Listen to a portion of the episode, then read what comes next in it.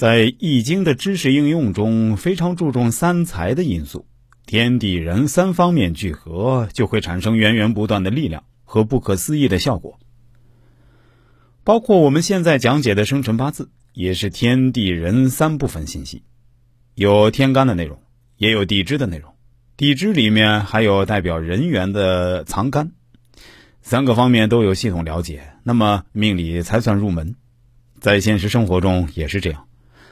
我们经常听到有人讲“一朝一朝臣，一方水土一方人”，说的也是时机、地域和人群的关系。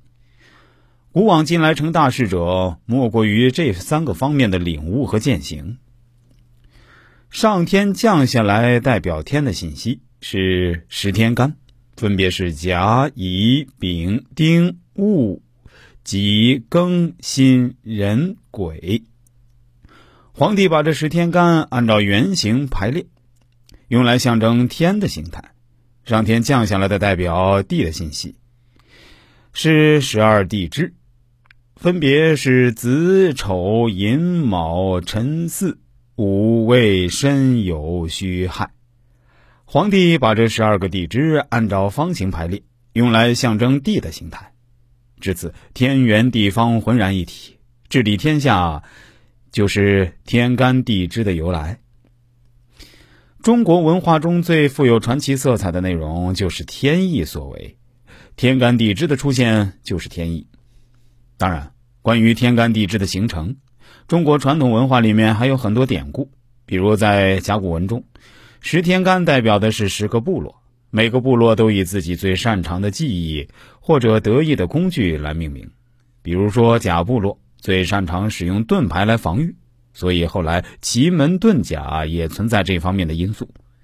乙部落最擅长使用绳子，上古先民从狩猎实践中发现，大多数野生小动物对付它们设置绳套陷阱，要比追逐有效的多。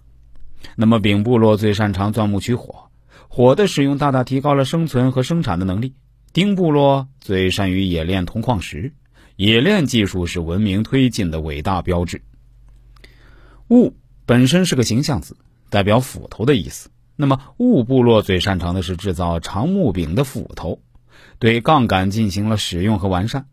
己部落呢，最擅长进行打结和编制，使用藤条、树皮、兽皮这些长度和拉力都有限的东西捆扎物品，一步步探索，发明出编织绳索的技艺。